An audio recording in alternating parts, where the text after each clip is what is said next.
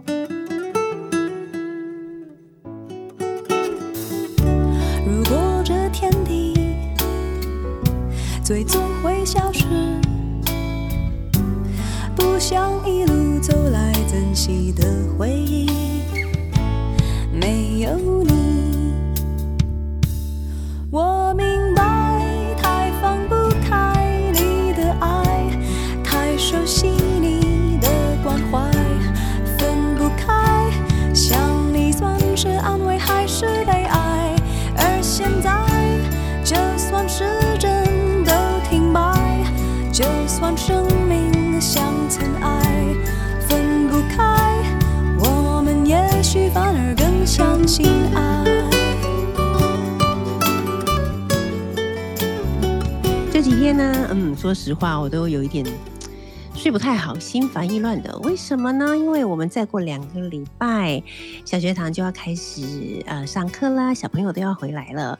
但是呢，我们还是有几位老师，因为年龄的关系，或者是呃因为当初不是第一次选择就选择了，比方说 A Z 疫苗，所以虽然其实年龄。已经也不小了，但是就还是打不到疫苗。那再加上这几天呢，Delta 的病毒呢又侵袭了台湾啊，所以真的是让我觉得好烦恼哦，实在是非常无助。那无可奈何之下呢，于是就加入了抢残剂的排队的这个人潮之中，然后才发现呢，有一些医院呐，他就会直接告诉你说，我们已经有七千多人在排队。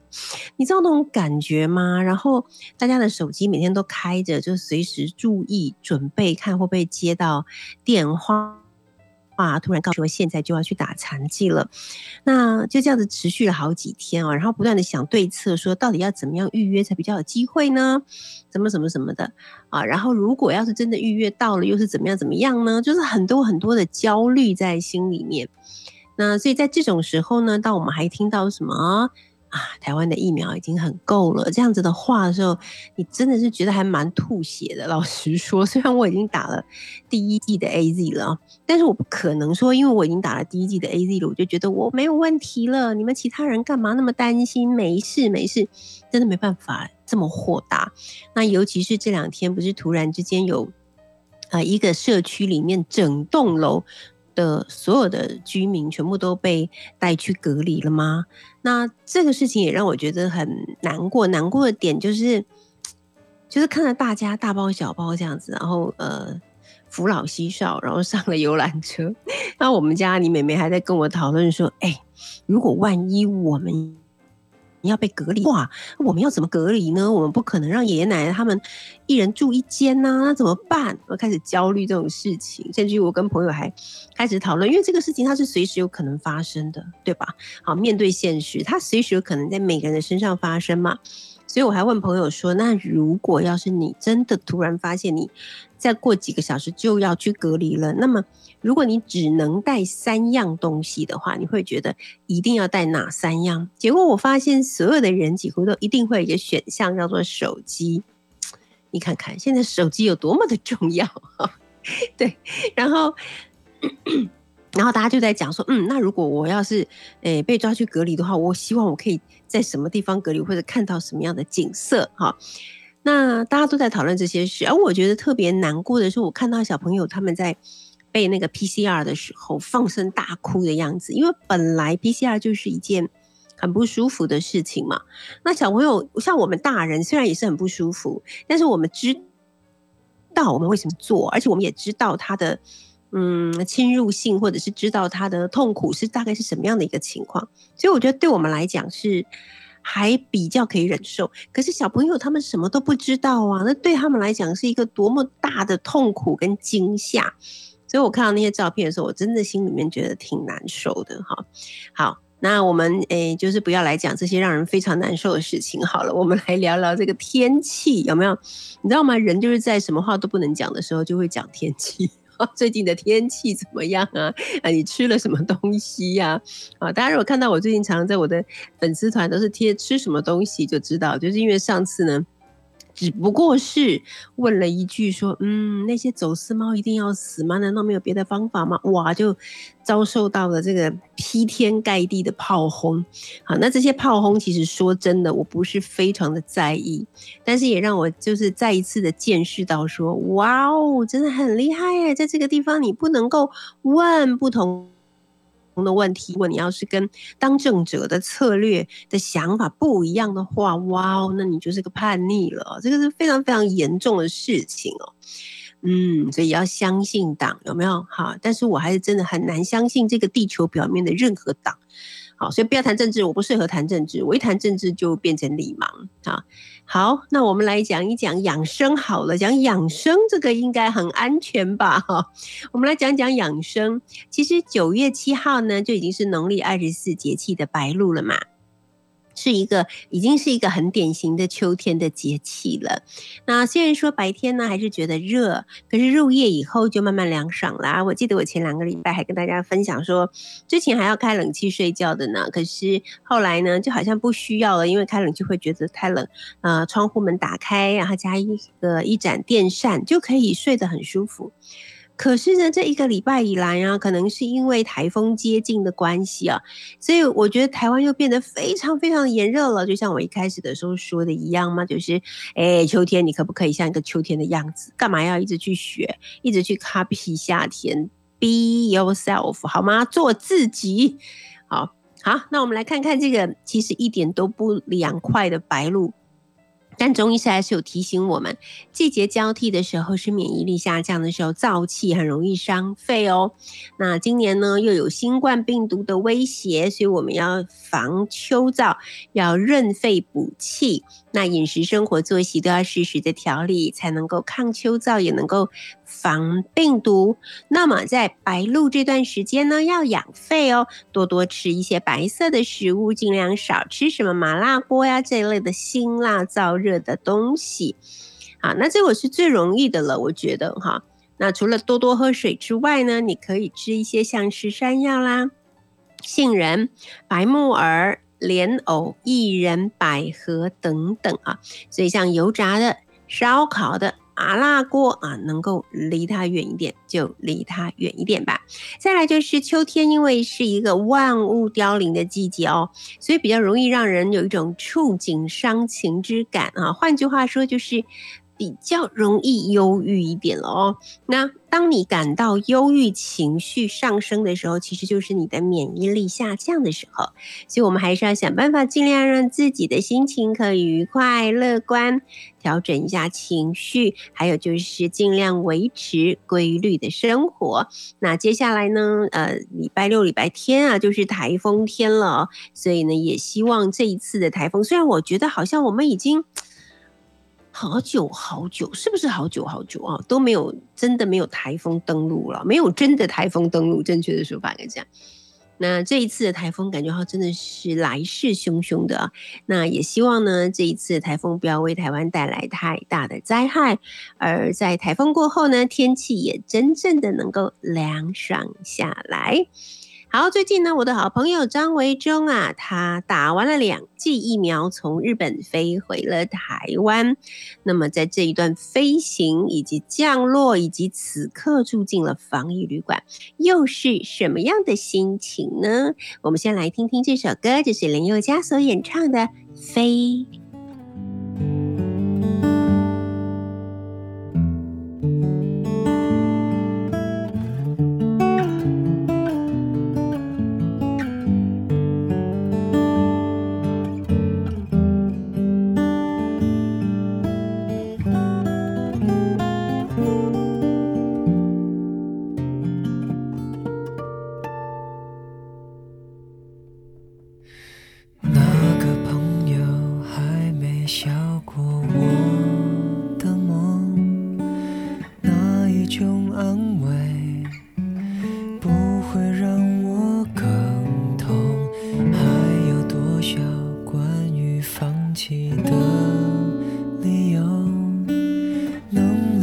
起床，背后没有惶恐。这个世界不缺伟大和成功，而我的世界也不怕失败者。和。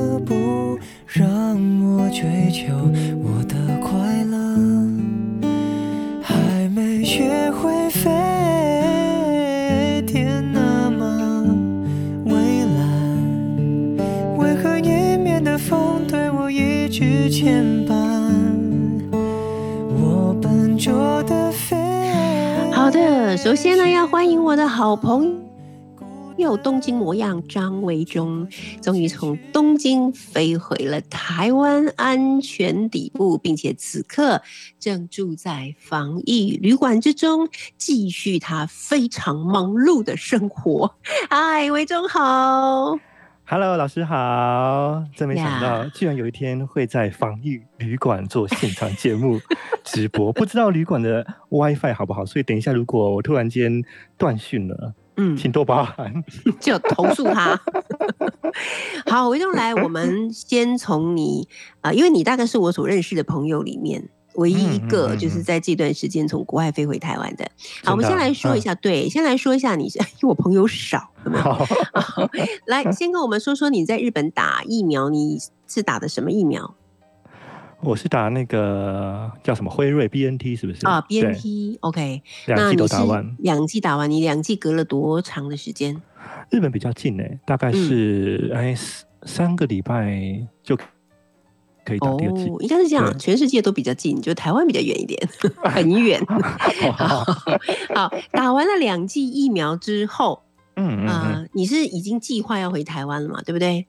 那从你计划要回台湾到你登机，好，准备回台湾，这个中间到底要做哪一些的准备？会不会很麻烦呢？对，现在回来台湾一趟真的是手续很繁杂哦，嗯，因为你必须就是首先你要准备那个三天以内的 PCR 检测证明，对不对？嗯，但这个因为你知道我数学很不好，所以要去算那个三天之内，你不要跟我说你算错了，也有点复杂。你知道日本的算法跟台湾算法不一样的哦。哦，虽然都是三天，但是台湾是三个工作天，对，也就是说呢。如果你是跨到一个周末的话，不算工作天，对不对？所以其实你是可以包含一个周末哦。比方说礼拜五测，然后礼拜六、礼拜天，然后礼拜一到礼拜二还算，对不对？对对对，就是你可以把周末那个是是拉掉的。但是日本的是必须说是真的就是那实际的三天，所以呢就是算了半天，我这我要回来要做检测的时候，就是上网去查了很多啊已经有回来过的人，然后就是不断的提醒，就是说千万不要被呃你知道我们常常小鬼缠身嘛，对不对？对，小鬼又来了，千万不要被小鬼缠身，算错日期，对，OK，否则要戳两次。哎，对，所以呢，我就是有算好了时间啊，算好了去。那他那个检测呢，啊，价钱也是蛮贵的哦。在日本啊，呃，通常就是你诊所哦要去检测，因为他要去出那个叫做啊出入国的那种阴性证明书，是必须要有英文啊，就是有日文的一起。那个是一般的诊所是不会出的，所以有专门的诊所，那比较贵。通常价钱呢都要到日币两万五到三万五。那是台币多少啊？哎，两万五到。我知道你数学很差，对，又为难你了。是数学很差哎。应该应该是要快要一万吧？是不是？哇，台湾好像也要自费，好像要五十八。现在好像稍微便宜一点，对。嗯。然后所以哦终于就是在找了很多呢，找到了一个稍微比较便宜的，应该算是东京都内最便宜的啊。OK。啊，一万五千元日币解决。哇，恭喜你哦！对对对，然后呢 就去了嘛哦，那就是搓鼻子。那你知道呢？就之前就听过很多人在说，就是那个搓鼻子一定是非常痛苦、不舒服。对，然后就鼻子会痛好几天，而且会痛哭流涕。所以呢，我就做好这个准备啊，想要好好大哭一场。所以呢，我带了一大包的面子去。嗯，就一大早开门，九点半开门，我十点钟就预约好就去了哦。对，结果去了以后呢，就是呃还蛮多人的啊，就排队。然后呢，就到了我之后呢，就进去了一个帘子里头，然后就有大概三个护士吧，就叫我坐下来，然后就开始就抽出了他那个棉花棒，结果呢，一秒钟不到就完成了，怎么会？一滴眼泪也没有，怎么可能？一个喷嚏也没打，然后他就说叫我出去了，然后我很怀疑的说已经完成了吗？他说对。他到底有没有做？是 有点怀疑，到底到底有没有做成功？因为你知道，看到日本太多新闻，就是打疫苗打成食盐水或打的空 空发弹，有吗？我真的最近对日本人感到十分好奇，他什么时候变成这样子啊？日本不是想说你真的有民到吗？好想好想叫他再再叫我戳另外一个鼻孔，真的，你不要戳另外一个吗？不用，他只他只戳一个啊啊！所以我就想说啊，好吧，他叫我出去就出去了，反正就完成了。我真的觉得太厉害了，所以他们应该就是说，那个诊所他是专门就是测这个 PCR。的。技术很好，对他每一天不知道搓了上百个人，他技术熟练这样子就完成啦。那反正就是准备了一些应该有的资料，然后回台之前呢，也要准备好，就是前一天要记得上这个卫福部台湾的卫福部，要去登录一些你要回来的一些资料。哦，是哦，对的。其实台湾这个防疫是做的还蛮严格的啦，是，尤其是比起日本来说，所以呢，其实做了很多的资料准备。那都弄好了之后呢，还包括就是我之前。还要订防疫？老师也知道防疫旅馆，没错，这个感觉是，哎，应该怎么说呢？良莠不齐，价差跟品质也很不一样，对不对？对对对对对。那因为我其实通常啊，就是我听之前人家回来，就是说防疫旅馆起码就要两个月前要开始准备，是因为有很多就是你刚刚说良莠不齐的旅馆哦。就要去比价，然后价钱会差蛮多的。可是因为我回来决定，呃，大概是一个月的时间，其实蛮赶的哦。嗯，而且呢，现在因为回来台湾，所有人都必须要入住防疫旅馆。是，之前好像五月以前哦，还可以就是说住在家里头，如果你是一个人的空间。那所以呢，意外的这个防疫旅馆非常抢手啊哈！你要抢到这个啊 CP 值非常高的旅馆啊，很难，难上加难。嗯，所以呢，就是费了一番功夫，然后呢，啊，才终于知道说啊，原来找防御旅馆是要些技巧，比方说你的要求是什么，嗯，对，你的价钱的这个预算是什么，终于在这个时候就是说考验自己，就是说到底头脑清不清楚，我才知道说啊，原来啊，防御旅馆除了这个餐点好不好会影响价钱之外，是。还有一个最关键的原因，就是说房间有没有窗户这件事，有没有对外窗。哎，对，因为我们平常去旅行的时候，有的时候，嗯，其实住过一些旅馆是没有窗户的。哎，但是你反正只住一个晚上，对对对，不觉得什么了不起。对，哎，可是如果你要住十四个晚上，你想想看，嗯，你看不到外面的天空，不知道到底是晴是雨，有台风来你也不知道，那是一种多奇怪的感觉。真的。嗯，所以后来就是决定一定要有这个窗户，然后呢，餐点不要太差。好，我有问题了，我的第一个问题来了。好，那防疫旅馆在订的时候，是不是其实就已经包含三餐了呢？因为我后来看到维中在自己的粉丝团，就是张维中东京模样里面有分享过自己从第一天到第几天，第几天到第几天的三餐，还有你的亲友们送给你的好吃的东西，我真的是。发自内心的感到十分的羡慕，我忍不住问：这是防疫旅馆还是坐月子中心啊？外面吃的太好了吧？真的是吃的很好，我怕我出去会卡在门框。真的，真的变胖。所以它有包含餐是不是？有，基本上都是它这个防疫旅馆都是包含餐的，所以是当然这个餐好跟餐啊普通就是你自己去决定它的那个价钱喽。哦哦哦，了解。对对对，所以就是我选的这件事算还不错的了。嗯嗯嗯，对，然后再加上朋友们热情的，家人们热情的，我都排队排不到嘞。我问维忠说：“我赶快叫你，我想送一点什么给你。”然后维忠马上就说：“你千万不要带东西来给我，等我出关以后，我们再一起吃饭好了。”后来我一般以为你客气嘞，我后来一看你贴出来的那些照片，我就觉得。我真的是今天早上还有 朋友来问我说，可不可以送东西来？把我吓，千万不要，千万不要！你的热情我心领。好，对。哎，我很好奇，想要知道从东京飞回松山，你是这样做的，对不对？对对对对。飞机上面的旅客多吗？有梅花座吗？什么梅花座？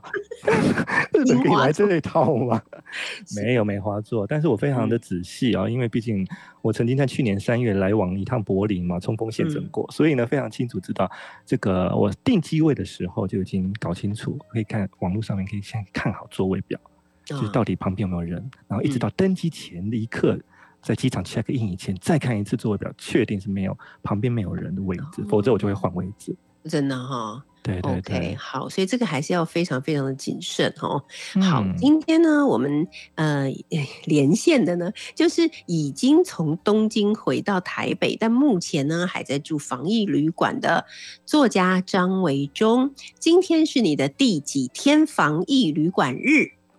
第八天已经过了一个礼拜了，就去上个礼拜的今天回来的呢。啊啊，好快哈，已经满一个礼拜了，再一个礼拜就可以出关了哈。是的，但是维州很妙哦，他在防疫旅馆里面过得比我还要忙，到底在忙什么？我们我们待会儿再讲。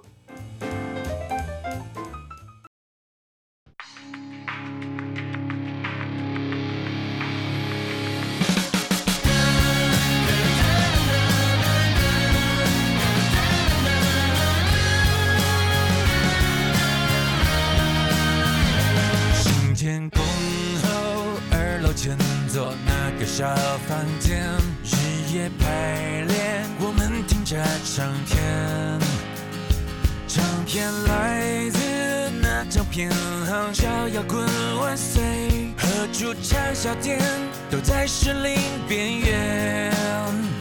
我们都想离开这边，追寻另一边。苗栗孩子搬到台北求学。水手之子，中考几进行一路校园，和高雄学弟那是看不顺眼。我们曾走过无数地方和无尽岁月，大家就会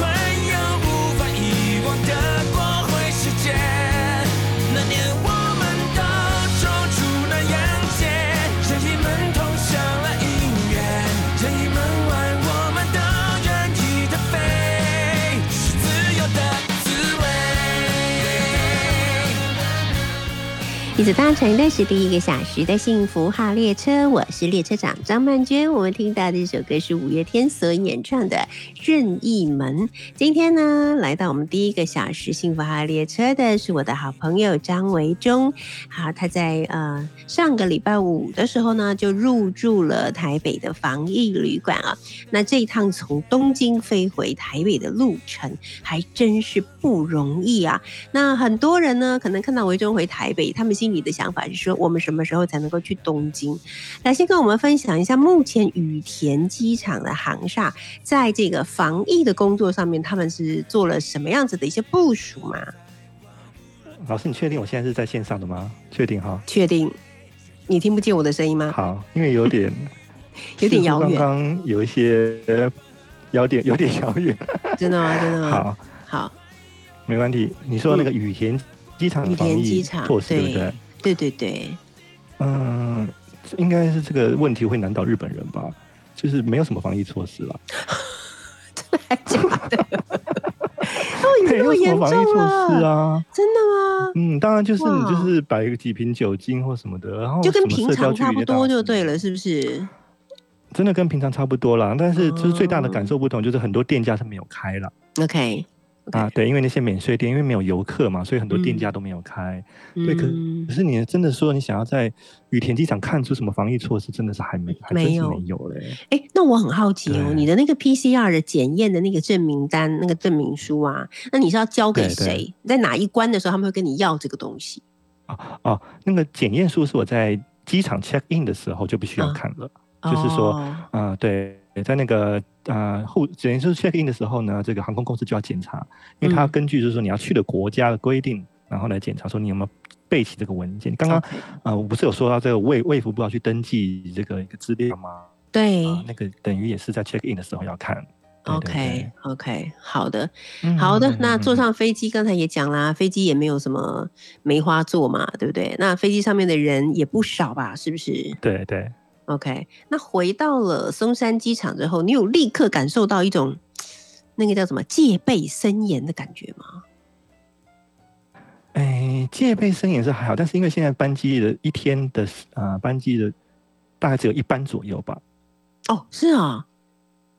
对，就是航空公司大概就是可能一家公司等大概只有一天往返，一班往返，所以等于算是所有集游客都集中在那一班。嗯，那飞机也变得换的比较小的飞机。嗯，所以呢，啊，视觉感觉上好像觉得游客还蛮啊，不是游客，就是搭乘这个飞机的人还蛮多的。嗯，但事实上可能其实嗯也没有很多吧，但是因为飞机小，然后它都集中在同一班的原因。我可以了解。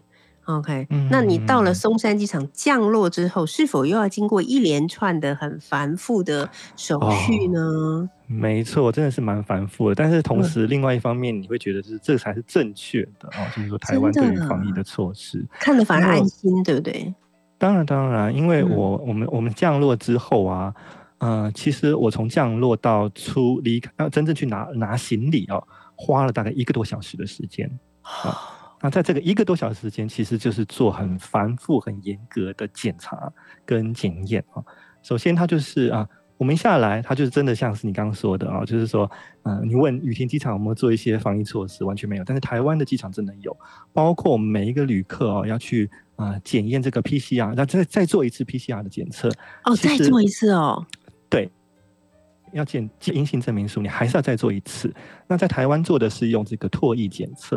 哦啊，但是呢，他这个防疫的措施真的做得非常好，因为所有的旅客他都会发给你号码牌啊，嗯，他会分成两个楼层，就等于算是呢，等候拿到号码牌要去等候去检测的人，他先控制好人流人数，然后呢，真的是有隔开座位来坐，坐在一区，然后呢，等到叫号的时候，你才去另外一个楼层，一次只能有一个人搭电梯。去另外一个楼层呢，然后去检测 PCR，然后呢，检测 PCR 的时候，因为它人数控制很好的，所以不会很拥挤，大家也不会人数挤在一起啊。那这个检测这个呃呃唾液的是你自己要去进到一个小房间里头，所以它有很多的小房间，它会控制，就是说，哎，前面一个人检测好之后呢，他不会叫你马上就去进去那个出来的人那个房间，因为还要消毒。啊，对，对，所以他会叫你去另外一个他已经做好消毒的房间去做检测，这样，所以。整个流程还蛮繁复的，但是其实是真的是对于台湾人也好，或者是说对我们入境的旅客也好，就是非常安全的一个严格的措施。我觉得真是太好了，因为长久以来呢，就是我们都不太清楚知道我们所谓的边关的防护到底做了些什么。啊，那维中就是亲身体验了一下，告诉我们，其实边关的防护做的真的很严谨，对吗？其实真的很严谨，所以你看。嗯，很多人拿的阴性证明书出来之后，他还是要再经过这个检测，因为我们看到好像很多人，好像已经即使拿了阴性证明书，然后但但是你进来之后又还是发发作，却又变成阳性。哦，对，所以其实你知道吗？我们啊进来哈，下个礼拜等于算是我住旅馆的第二个礼拜，要再做一次。谁来帮你做？他在旅啊，我们在机场时候就发给了我们一个唾液检测的工具啊，PCR 的。所以呢，下个礼拜等于是我第二个礼拜要再做第二次的检测，然后会有人来把它收走，那就会知道就是说进来的啊，等于算是第二个礼拜是不是还是阴性这样。哦，所以就是病人要来帮你搓鼻子那一种，不是了，是不是就是唾只有唾液？唾液，对对对。所以其实是做的。啊，关关的那个严守整个过程，觉得是蛮蛮蛮好的。OK，你这样讲了以后，我们就觉得我们可以比较放心一点哦，不然的话就觉得 不知道到底那个边关的防护到底。对于从国外回来的人可以放心点，所以千万不要 骂说为什么现在疫情那么严重，国外人还要回来。对啊，我们可以回来的，基本上我们之后两个礼拜后。三个礼拜后可以自由行动，已经是经过重重考验的。真的耶！而且而且你在这个防疫旅馆里面是住两个礼拜嘛？但是你从防疫旅馆出来之后，你还是要居家隔离，对吗？嗯，对，它是算是叫做自啊居家自主自主管理。对，基本上他的意思就是说，你还是要每天量体温。那你可以就是说在家里或者是在附近行动，但是不要搭乘大众运输工具跟在外面吃饭。那可以跟朋友相聚吗？那就是不要不要尽量不要，对对对。嗯，了解。所以这样子前前后后加起来，其实是要花费三个礼时间。三个礼拜时间。然后回日本以前呢，因为日本入境也需要检测这个阴性证明书，所以我等于在这个然后离境以前的三天之内要再做一次 PCR 的检测。哇，真的不容易啊！繁琐，花费时间，花费精力，也花钱。真的花很多钱，如果不是因为有爱，这一切怎么能够做得到呢？没错，嗯，好，那呃，我们刚刚讲到，就是呃，其实是羽田机场跟我们松山机场这两个地方啊，对于防疫的措施到底有哪一些差别？但是我个人感到非常。钦佩的，好，并不是你吃了很多好吃的东西，而是你这一个礼拜以来的隔离生活，其实你过得非常的丰富而且忙碌，哎，对不对？除了吃东西以外，你还有做不完的工作。我觉得你有一种，我终于可以在地方不受打扰的做我想做的事情。你应该早就已经排程都排好了，说我这两个礼拜要在旅馆里面做什么什么什么什么什么什么事，应该都排好了，对不对？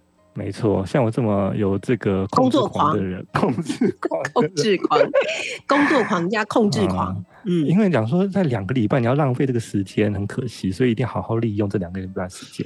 回来以前就已经计划好了哦，这也是一个蛮有趣的过程。因为你要知道，就是说你要带什么行李进来旅馆，什么东西是不需要的。是，所以呢，其实我基本上我这次回来台湾要比较久。那有一些东西是我在旅馆两个礼拜根本不会用到，对不对？那我干嘛把它拉进旅馆？对呀，我应该要把我有限的行李箱当中的空间装上，一定要用。这两个礼拜一定会用到东西，没错。因此，在我回台以前呢，我就寄了一箱东西回了台北，那个就是我之后才会用到的东西，我都把它装在行李箱了。你很缜密耶，衣服也包括了，我就是这个这两个礼拜。会用到的一些简单的衣服，那因为也会在旅馆里头自己洗内衣裤嘛，嗯，所以就是其实衣服就是控制一个量，然后其他的衣服也就全部都寄回去这样。对，但是你带着。的东西，我想可能会让人感到很惊讶。比方说，电脑啊、手机这些当然都不用讲了嘛，哈。我跟你说，我的麦克风，我的心理，即使是这样哦，我规划的很详细，要把不需要东西清除，对不对？断舍离。即使这样，我的我的行李箱公斤也差点要超重，是不是？你根本就带了一间录音室回台湾，是怎样？没有，我就把觉得我要正常工作嘛，因为天秤座有一种强迫，就是一定要把生活弄得很平衡，不可以跟日常生活有这个失衡的感觉。哦，不能脱轨就对了。为了维持这种正常度，嗯，所以呢，就带了很多平常会用到的东西，比方说，我可能为了我的新书。啊，要做一些这个啊，录这个 podcast 的节目准备，还要跟老师啊做连线，所以呢，麦克风要带着喽。对，然后呢，我要运动，因为我怕我怕就是我两个礼拜中秋节还不中秋节还没到，就是先看我的脸更圆了，那可不成，所以我要带着 Switch 啊游戏机。来到这个房间里头运动。哈哈哈，对，这些东西都是我如果隔离的话绝对不会带的。运动？好不容易被隔离了，我每天就在床上翘着脚追剧，吃好吃的，我才不要工作呢。你看，这就是我们两个人的差别哈。我们来听这首歌，陈奕迅所演唱《新的距离》。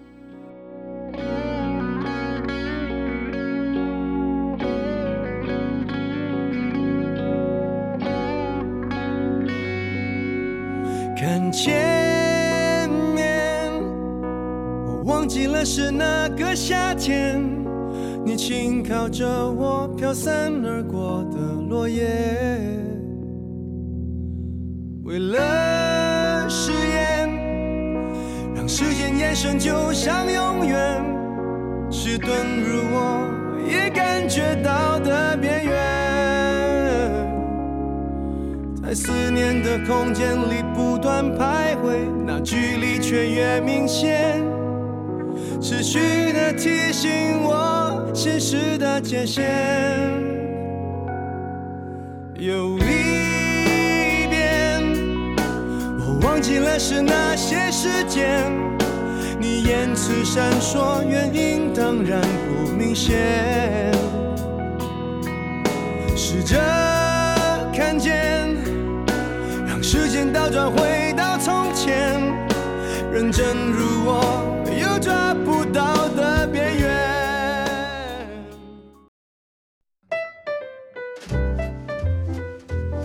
所搭乘的是第一个小时的幸福号列车，我是列车长张曼娟。今天呢，我们连线的呢是目前啊已经从东京回到了台北，正在防疫旅馆里面住了第八天哈，度过他的呃防疫生活的第一周之后，来跟我们报告这个防疫心得的作家张维忠啊，也是我的好朋友。那维忠呢，之前有出过了好几本书。都是大家想到了啊，像是《东京直送》啦，啊，《日本小镇时光》哈，还有小说代替说再见，以及曾经获得了金鼎奖的绘本《麒麟汤》等等。你刚刚提到新书哈，维忠，对，其实新书是已经都已经完成了，对不对？现在可能已经进入最后的一个呃校稿的对最后校阶段了，对不对？是两两周后。两周后发行上市，两周后就可以上市了，所以下一个月就可以我们面对面的来谈新书了，有这个可能吗？应该有，应该有哈。好的，那呃，来再来跟我们讲一下，刚才我们不是提到了你这住进防疫旅馆之后，对对，你的生活到底是怎么样的？我真的觉得你会很羡慕哎。我觉得你不会，当然就是吃这么多可能会有点负担啦。但是我觉得就是说，完全隔离在一个就是没有人打扰的空间当中，对于你这样子的创作者来说，我相信他一定会有一个非常棒的成绩一出现。比方说，会激起你好久没有写的一些小说啊，对吧？不要再提这个。你知道吗？首先，我不是工作狂；再来，我不是控制狂。所以，如果我有两个礼拜的时间，我一定会完全把它浪费掉。就是每天每天追剧就对了。追剧，我跟你说，我已经想好了。如果只能带三样东西，比方说很紧急的状况下，突然要被检疫隔离的话，我只会带三样东西。第一样就是手机一定要带嘛。第二是 iPad。第二是 iPad，我就是追剧。然后第三个呢？睡衣。哇，还这么功夫要带睡衣啊？一定要带睡衣啊，就是区隔一下醒着跟睡着不一样的时间。除此之外，我的人生全无规划，我的生活全无规划。好吧，来聊聊你的那个工作分配。每天早上还是很准时就会起床这样子吗？对，其实我真的觉得我就是没有什么太大差别，因为我其实，在日东京啊，将近这一年来，我就是已经过着大部分在家的生活。我一个礼拜大概只去。啊，公司一次啊，现在那所以呢，其实常常啊，我就是活动范围就只有在我家附近方圆大概就是一公里以内的的范围之内，而且你知道我的控制狂有一种程度，就是说，我觉得就算是我的时间很自由，我也会尽量让自己星期一到星期五呢，不要从事一些娱乐跟玩乐的事情。我的天呐，你对自己好严格哦！我可能礼拜一到礼拜五呢，我就尽量只是在我家附近移动，然后呢，只有礼拜五下午呢完成工作的晚上或者周末，我可能才会去银座啊、东京啊、犒赏自己一啊，下是吗？对，走一走、逛一逛这样子。所以呢，对我来说啊，我最大的差别只是在于，现在每天傍晚不用出门去超市买嗯晚上的食材。就有人送吃的来给你了。对，其实我非常期待，就是说在还没有回来以前，就是终于可以不用自己煮饭的这一天到来了。我不用想每天晚上我到底要去超市买什么东西，要煮什么东西。对，家庭主妇是非常辛苦的，我们在这边献上我们最大的敬意。是在家里煮饭的妈妈爸爸们非常厉害真的很厉害。啊！但尤其是防疫期间不能出去吃，又不放心外面买，全部要自己很辛做。还好呢，就在这边解决了我不用煮菜这个烦恼，所以多出来的时间呢，就可以做更多的事情啦。对，所以呢，就是计划可能啊、要看的书或者是要写的稿子等等的，嗯都按部就班。对，所以你每天从早上睁开眼睛起床到晚上，终于把所有的工作做完休息，这个中间会有多长的时间？嗯，早上就是一般就是啊、呃大概我现在就是七点钟起床，那还是一样就是。哎，会会会听新闻、看新闻、吃早嗯餐，开始工作。然后呢，嗯，因为现在这个三餐都很规律的送来，所以我的时嗯间也是完全变得更规律了。那大概其实到了呃吃晚餐之后，我就是不工作了。嗯所以呢，我大概就是尽量让自己大概五点钟左右呢，可以先结束所有今天要做的工作。那要做什么事情呢？就是开始打开我的 Switch，开始嗯跑步，或者是做健身环，或者打拳击。因为呢，如果不做这件事情，我的罪恶感非常非常重，因为我每天要吃太多东西了。我觉得你真的是一个非常纪律型的人生我有哎、病啊！我我有病。所以说，呃，稍微跑一下路啊，跑一下步，嗯跑一下步然后呢，嗯打个拳击，然后洗个澡嗯就吃晚餐。那我的工作基本上是不拖过晚餐时，啊哈。晚餐以后不做的，所以就一边看、哦，看剧，然后啊、看这个吃晚餐，就这样哦一天。对，对啊，就是我觉得真的很难呢。很多人大概都会想说，这个时间终于可以不用再像之前一样过得那么辛苦，可以好好放松一下。但是张维忠就是张维忠哈，所以我 看到你每次做一点什么，人家有些在网络上面的人就很嫉妒，就忍不住骂你在日本生活很好，是不是？啊，你这样这样这样这样。我就觉得你真的是不知道张维忠是谁，张维忠就是张维忠。哎，我现在讲有解释到吗？经过今天不不用理那些 疯子，没关系。就听到你今天的叙述之后，大家应该就可以明白为什么你可以过着自己想要的生活，真的太不容易了啊！好，那么嗯，出发之前，对，就是因为你已经知道你接下来会怎么样嘛啊、所以出发之前呢，你会做出很缜密的考虑，对不对？对啊，啊，然后也会做出很仔细的准备，对不对？这个嗯时间有没有花到一个月啊？差不多啦，就前前后后想，嗯然后啊、呃征询一些专家们的意见，比方说我们共同的好朋友孙子平先生，嗯，对，因为他总是他非非常的理智，对，对，会告诉我们一些建议这样子啊、嗯嗯嗯，对，那我觉得啊，其实你知道这一个礼拜啊，我真的不觉得有这么长哎、虽然很多人都觉得说啊，好痛苦啊，被关在哎很多人都房这样间一个觉得。礼拜。嗯，可是啊，我觉得，毕竟我们是一个 writer，哎呦，我们是 作家，我们被关在房间里头，其实我们要做的事情真的可以很多，所以我真的觉得、哇嗯，居然一个礼拜过去了，还蛮快的。是，对，所以觉得、嗯还好，而且有一种很神秘的感觉，就是觉得时间暂停。嗯，因为我觉得好像，因为我从这个飞机上面下飞机，然后就被带在计程车、防疫计程车上面，然后就来到这个房间，就觉得得我好像只是搭上另外一个呃密闭的空间，什么神秘的航空器，嗯然后看着每天看着窗外的云在飘动，觉得我还在继续航行，再去另外一个地方，有没有？嗯 非常有趣。嗯对，好，你的日本朋友知不知道你现在在这里过防疫生活的内容？应该知道，因为你知道的知道你的粉丝对团很多人都在看，大家都很关哎注。那他们看到你这样子的吃。还有听到你这样的生活，请问他们有什么样的感受或是心得呢？对，他们他们是非常羡慕，因为他们是不是想要来台湾又来不了，所以呢，居然看到我就是每天被关在防疫旅馆，就可以吃遍台北各地的美食，都表示非常非常亲切，嗯，觉得很想要来被隔离。太好笑。但你要告诉他们要付出很大的代价哦。现在日本人没办法来啊，现在外国人不能对啊进来，那没办法。进来，太可惜了。当我看啊到你开始吃那个什么护航豆浆的早餐的时候，我也开始觉得 这个是不是有点太过分了？今天早上又来了欸，我到现在还没有吃过你，也没有吃过，没有啦，应该是说我没有吃过整套的早餐啦。之前是有朋友哦诶、给过我那个烧饼，但是我没有吃过一整套早餐，其实不因为我没办起来去排队嘛。嗯，不瞒您说，我第一次吃其实也是跟日本朋友，因为其哦实对他们来说很有名那间店，嗯，所以其实他们来台湾玩的时候，我以前根本就没有去吃过，就他们要去吃，我陪着去吃这样。嗯，了解。好的，接下来还有一个礼拜，对维中来说很快就要结束了，对不对？我还有很多工作都还没有时间。很多工作都还没有做完。其实我必须说句实话啦，就是哎除了你吃饭不用烦恼，而且可能吃的比平常更好以外，我实在也看不出来你在隔离期间跟你不隔离期间到底有什么差别。我不得不说，你真的可以算嗯是一个防疫隔离达人，真的太了不起你。不知道我在日本的外号叫做防疫小天使，真的哎大家都觉得，Angel，我有点神经质，就是需要防疫到这种地步吗？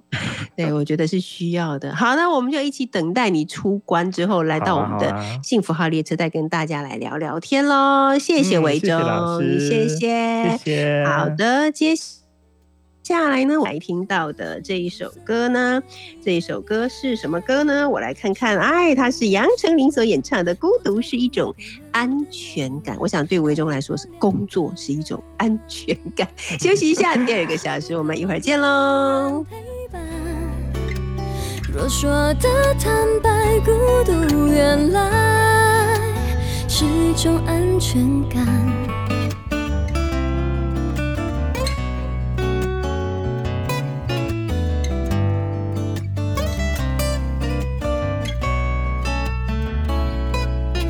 享受一个人的晚餐，不用两个人的床单，放空，没太多重要的事项。城市中有多少人跟